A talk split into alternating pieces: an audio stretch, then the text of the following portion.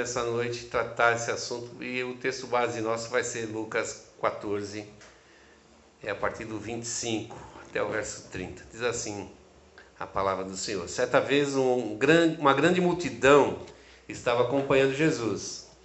Ele virou-se para eles e disse: Quem quiser me acompanhar não pode ser meu seguidor se não me amar mais do que ama o seu pai, a sua mãe, a sua esposa, seus filhos, os seus irmãos, as suas irmãs e até si, a si mesmo.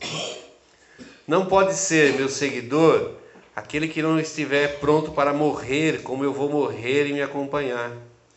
Se um de vocês quer construir um, uma torre, primeiro senta e calcula quanto vai custar, para ver se o dinheiro dá. Se não fizer isso, ele, ele consegue colocar os alicerces, mas não pode terminar a construção.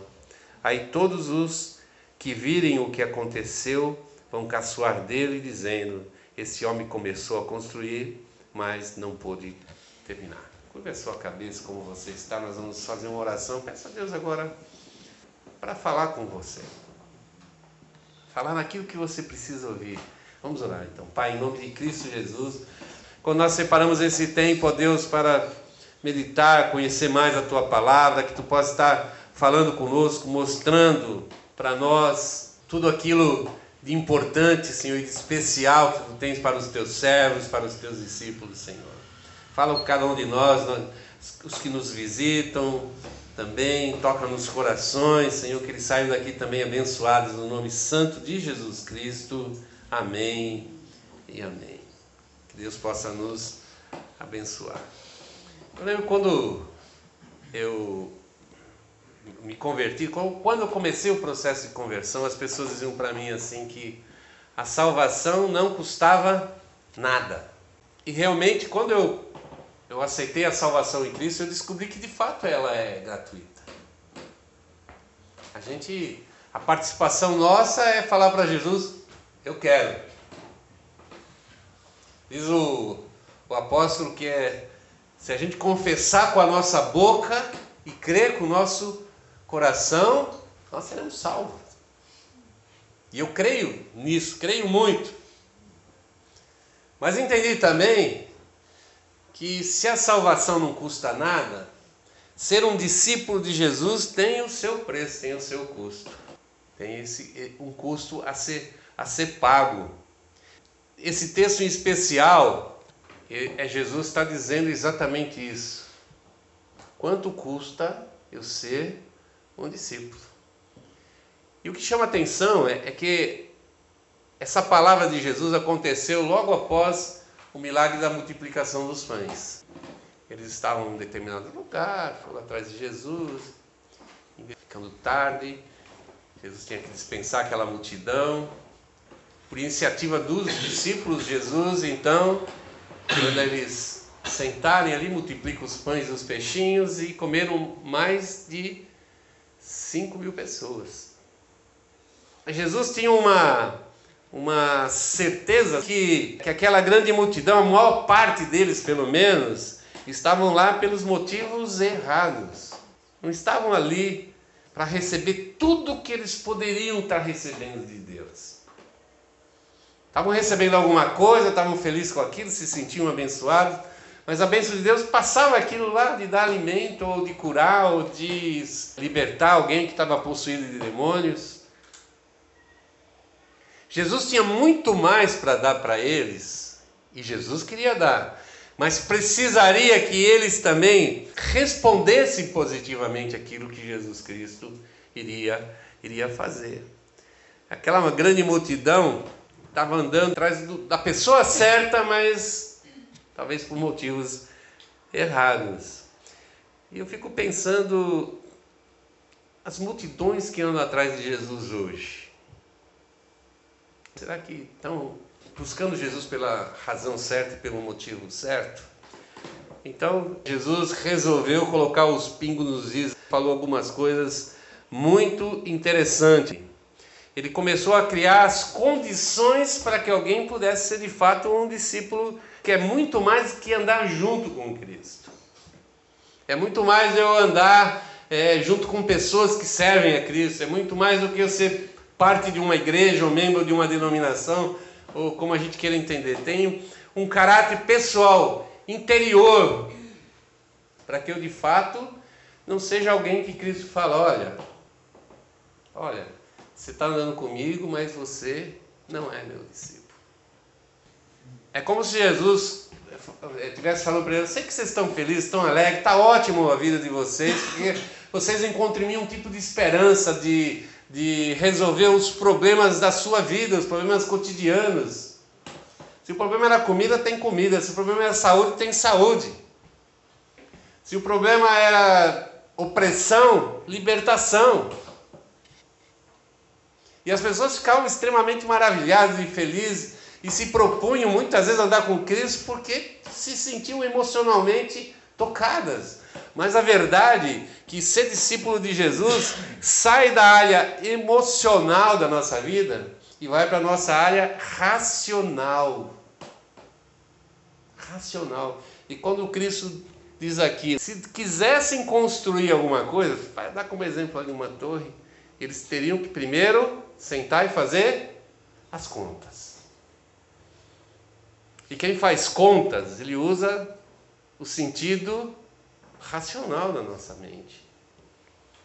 Nós temos que pensar claramente o que é ser discípulo, como é ser discípulo, o que custa ser discípulo. E Cristo queria dizer para eles exatamente isso que antes deles se proporem andar atrás de Jesus, o resto da vida deles, que se dependesse deles, a maioria ali talvez fosse, fosse fazer isso, porque viver, andar com Jesus era muito melhor para, para eles no sentido de satisfazer as suas necessidades do que viver como eles viviam naturalmente, normalmente. E Cristo fala uma coisa muito interessante. Ele diz ali: Você não pode ser meu discípulo, primeiramente, se não me amar mais do que qualquer coisa. Amar pai, mãe, filhos, a si próprio. Você tem que me amar mais do que isso. Você tem que estar pronto para morrer comigo. Tem que estar pronto para morrer comigo. Então o que vocês têm que fazer agora? Vocês têm que parar, têm que pensar. Eu estou disposto a pagar esse preço? Eu tenho cacife para pagar esse preço? Eu tenho condições de, de cumprir? Porque o próprio texto diz que não aconteça que você comece a construir depois desista. Depois você desista. Então, dentro desse pensamento de Cristo, a primeira coisa nós vamos falar um pouquinho sobre o amor incondicional, esse amor que a gente precisa ter com Jesus Cristo, com Deus, né? E por tabela com o próximo. Esse amor incondicional, ele não é um ato emocional, não é uma coisa, aquela paixão, sabe? Que a gente normalmente, quando começa a, a namorar alguém, a gente sente, sabe? Que acha que vai, nossa, eu faria qualquer coisa por aquela pessoa. Qualquer coisa. Não, é um, um, não é esse amor paixão devoradora. É uma decisão pessoal. Amar na condição de amor esse amor incondicional que Deus exige de nós, como cristãos, como seus seguidores, é uma decisão que está muito mais relacionado à minha mente do que o meu coração. Porque, segundo o próprio Jesus nos falou em outro momento, a hora que eu me decido seguir a Jesus Cristo, eu não posso mais olhar para trás. Porque se eu olho para trás, eu me torno uma pessoa indigna de andar com Cristo. Sabe aquelas decisões que a gente toma na nossa vida que é é isso ou é isso? Não tem lá mais como voltar para trás. A gente é, pode voltar para trás em muitas coisas, em negócios que a gente faz, em contratos que a gente assina, mas quando se trata de salvação de almas, salvação eterna, não existe uma cláusula de renúncia, no sentido de abandonar, de eu voltar as costas, de eu desistir. É a maneira como eu, como eu tenho de resolver minha situação com Deus, é eu permanecer firme nesse propósito.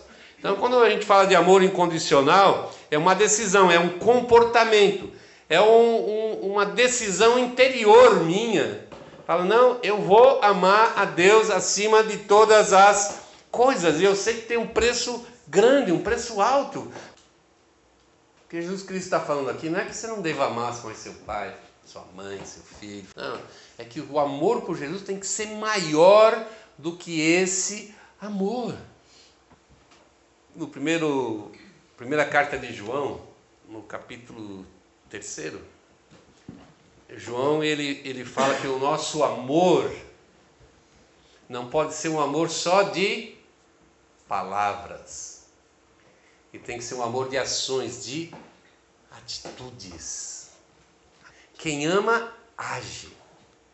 Quem ama, procura fazer alguma coisa em favor de quem ama. Mesmo que pareça que muitas vezes é, é, é difícil.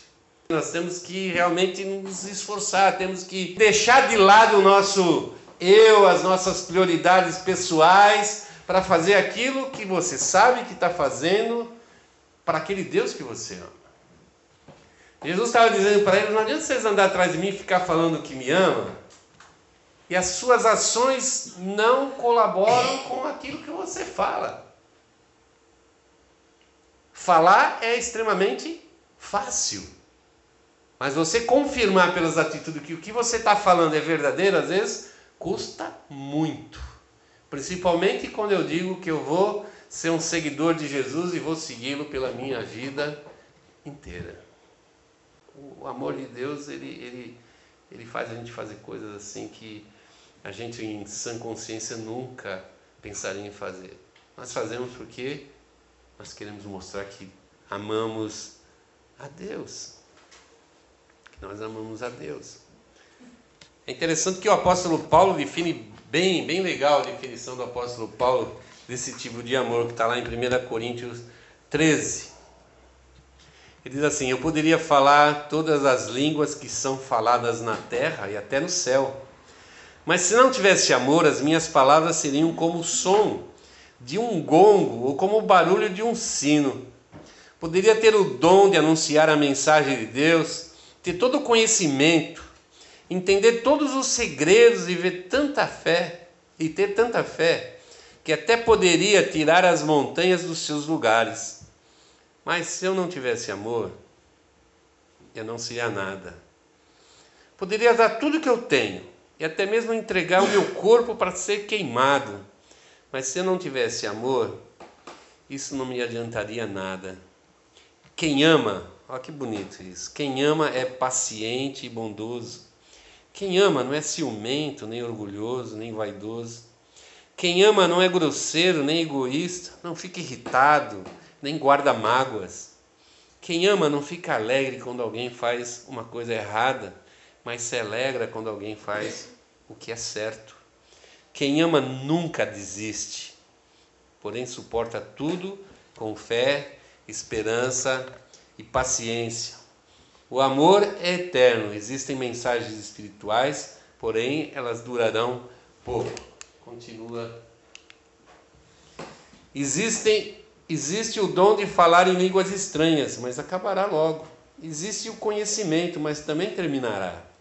Pois os nossos dons de conhecimento, as nossas mensagens espirituais são imperfeitos. Mas quando vier o que é perfeito, então o que é imperfeito desaparecerá. Portanto, agora existem três coisas: a fé, a esperança e o amor. Porém, maior, a maior delas é o amor. Quando Paulo está falando aqui do, do amor, se você pegar lá o, o, o texto que fala do, do fruto do Espírito, você vai, vai ver que tem uma correlação muito grande. Nós podemos dizer assim que amar é viver o fruto do Espírito é viver dirigido pelo Espírito de Deus. Porque se você não fizer isso, se você não, não andar debaixo da autoridade de Jesus, e por isso o Espírito Santo pode tocar na sua vida, pode direcionar a sua vida, você com certeza pode ficar um dia, dois dias e seguindo Jesus, aquela forma que Jesus talvez gostaria de ver na sua vida, mas não vai passar disso. Logo você vai voltar a agir como um, um homem carnal, como qualquer pessoa que age baseada no seu egoísmo, nos seus desejos, nas suas vontades. A prioridade maior da vida dela é ela mesma. Satisfazer meus, minhas vontades, meus desejos. E quando eu, eu ajo assim, quando isso acontece, eu me sinto feliz. Mas o apóstolo Paulo está falando um outro tipo de atitude, um outro tipo de vida, um tipo diferente até do amor que nós conhecemos. É um amor que está lá para fazer o bem para outra pessoa. Sem cobrança, sem ciúmes. Quem ama da vida. Diz o texto, ele é paciente, bondoso, não se sente orgulhoso nem vaidoso, não é grosseiro nem egoísta, não fica irritado, não guarda mágoas, não fica alegre quando alguém faz uma coisa errada, mas se alegra com o bem. E o que me chama muita atenção, nunca desiste. E eu penso muito nesse sentido desse tipo de amor na minha relação com Deus. Não é só não desistir de pessoas, é não desistir de Deus, porque muitas vezes, por causa das nossas relações com pessoas, a gente acaba desistindo é de Deus. Já vi muita gente abandonar, virar as costas de Jesus por causa de pessoas. Namorado, namorada, família. Vira as costas e vão embora. Desisto. Desisto. Mas, mas o texto aqui diz que o amor não, não permite que eu desista, muito pelo contrário, eu persisto, eu suporto tudo com fé, esperança e paciência. E lá no finalzinho, o apóstolo Paulo diz assim: que todas essas coisas vão passar, né? E o que existe são essas três coisas, continuam existindo: fé, esperança e amor. Porém, a maior delas é o amor. Se eu quero ser um discípulo de Jesus, eu tenho que viver esse tipo de amor. Os discípulos de Jesus são nossos modelos, são os apóstolos e alguns outros discípulos de Jesus que a gente lê a história e fica emocionado, acha maravilhoso, acha um modelo, um exemplo para a nossa vida. São pessoas que amaram a Deus dessa forma e desse tamanho. Esse tipo de amor, de entrega. De entrega.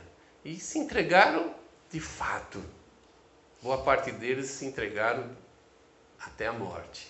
E esse é o segundo tópico de Jesus. Primeiro ele fala do amor, segundo lugar ele fala sobre morte, que é o resultado do amor. Eu acho engraçado, né, que a Bíblia diz que o nosso maior inimigo é a morte. Diz que ele vai ser o último inimigo a ser vencido. Então, se a gente pensar humanamente, a morte é um problema. Tem até um ditado que diz que a gente dá jeito para tudo, menos para a morte. Mas é engraçado que o que para nós, como seres humanos, é um problema, para nós, como cristão, é uma solução. Mais do que uma solução, é uma decisão. Morrer para nós é uma decisão. Eu não vou morrer a hora que a morte me encontrar na rua, sei lá, né? Atravessando a rua, comendo lá uma pizza, qualquer lá no hospital internado. Eu decidi morrer antes que ela me encontrasse. Por quê? Porque Jesus falou assim, olha, que se eu quisesse ser discípulo, eu tinha que fazer o quê? Morrer como ele também estava morrendo. E quando eu falo que é uma decisão, porque igual o amor incondicional, eu preciso falar assim: não, eu estou disposto a morrer, estou antecipando a minha morte para o mundo. Por quê? Porque agora eu pertenço a Deus, eu pertenço ao reino de Deus. Tem um texto muito legal em Colossenses que diz assim: portanto, matem os desejos desse mundo que agem em vocês, isto é, a imoralidade sexual, a indecência, as paixões más, os maus desejos, a cobiça, porque a cobiça é um tipo de idolatria. Pois é por causa dessas coisas que virá o castigo de Deus sobre os que não lhe obedecem. Antigamente a vida de vocês era dominada por esses desejos, e vocês viviam de acordo com eles, mas agora livrem-se de tudo: da raiva, da paixão e dos sentimentos de ódio que não saia da boca de vocês nenhum insulto e nenhuma conversa indecente. Não mintam uns para os outros, pois vocês já deixaram de lado a natureza velha com seus costumes e se vestiram com uma nova natureza. Essa natureza é a nova pessoa que Deus o seu Criador está sempre renovando para que ela se torne parecida com Ele, a fim de fazer com que vocês o conheçam completamente. Eu acho interessante que matem os seus desejos desse mundo. Quando eu penso em morrer, eu penso de extinguir o meu ser aqui com vida, né? Agora, quando eu penso em morrer, no sentido de morrer com Cristo, esse morrer eu, eu simplesmente rejeitar o mundo. Rejeitar a vida que o mundo pode me proporcionar. Prazeres, enfim, que é isso que as pessoas buscam no mundo. Mas a verdade, que aqui o, o apóstolo está dizendo, que o meu comportamento ele vai mudar. Não é porque eu falo assim, eu vou viver no mundo, mas não vou pecar, não. É porque eu não vou mais viver no mundo. Se você tentar viver no mundo e não querer ter uma vida sem pecado, você não vai conseguir. Você não vai conseguir. Se eu virar minha vida para Deus, eu vou dar minhas costas para o mundo. Se eu virar para o mundo, eu vou dar minhas costas para Deus. Não tem como eu viver, sabe? Uma vez a gente dizia antigamente viver com um pé no mundo e um pé na igreja. Ou, biblicamente, não dá para agradar dois senhores. Eu nunca dessa forma vou conseguir alcançar o padrão de que Jesus Cristo propôs ali para aquelas, aqueles seguidores que estavam lá andando atrás dele, a fazer um dia, comer, ouvindo coisas maravilhosas, estavam louvando Jesus, oh, glória a Deus, isso é o máximo, Jesus. Jesus falou: vocês não são meus discípulos. Os motivos de vocês estarem andando atrás de mim são outros que não aqueles que deveriam existir na mente, no coração de vocês. Vocês precisam me amar acima de tudo e vocês precisam morrer comigo e morrer com Jesus é falar: eu não sou mais do mundo, eu não quero mais nada com o mundo. Agora eu pertenço, eu tenho uma nova natureza, como diz aqui, agora eu pertenço a Deus, pertenço ao reino de Deus e quero viver desde agora o reino de Deus, porque muitos de nós esperamos que um dia chegue o reino de Deus. Eu quero, quero dizer para você que o reino de Deus já chegou, já está aí. E para concluir, Jesus termina naquele, naquele texto. Se você não fizer isso, ele consegue colocar os alicerces, mas não pode terminar a construção. Aí todos os que virem o que aconteceu vão caçoar dele, dizendo: Esse homem começou a construir, mas não pôde terminar. A verdade é que o cristão verdadeiro ele começa a construção, coloca o alicerce que é Cristo e termina a sua construção. O dia que Jesus Cristo voltar para buscar a sua igreja, nós vamos estar com a casa pronta. Mas aquele que não ama incondicionalmente e não morre incondicionalmente, ele primeiramente vai ser motivo de zombaria. E eu penso como isso interfere no nosso testemunho. Como isso interfere no testemunho da igreja como isso interfere no próprio testemunho do reino de Deus. Pessoas que batem no peito como se fossem discípulos de Jesus Cristo, mas vivem como se fossem discípulos das trevas, discípulos desse mundo. E as pessoas perderam a confiança, perderam o interesse. A igreja hoje é motivo de crítica, de riso, gozação, de piadinha. Me dói muito quando eu. Programa de rádio, de televisão, seja lá, ou alguém está contando uma história, uma piada, fala alguma coisa de Deus, de Jesus, ou da igreja, ou do cristão. Me dói no coração, porque você vê que lá na igreja bíblica lá de Atos, dizia que todos ali que conheciam a igreja, que não eram crentes, tinham temor. Tinham temor. Porque a vida daqueles servos era uma vida de entrega. É alguém que as pessoas olhavam e falavam: esse cara tem Jesus Cristo no seu coração. Aquele para dizer: esse é do caminho. E hoje as pessoas olham para nós, às vezes, e caçam de nós, né? Caçam de nós por quê? Começou a construir, mas não conseguiu terminar porque não sentaram e fizeram as contas. Queria que você ficasse de pé.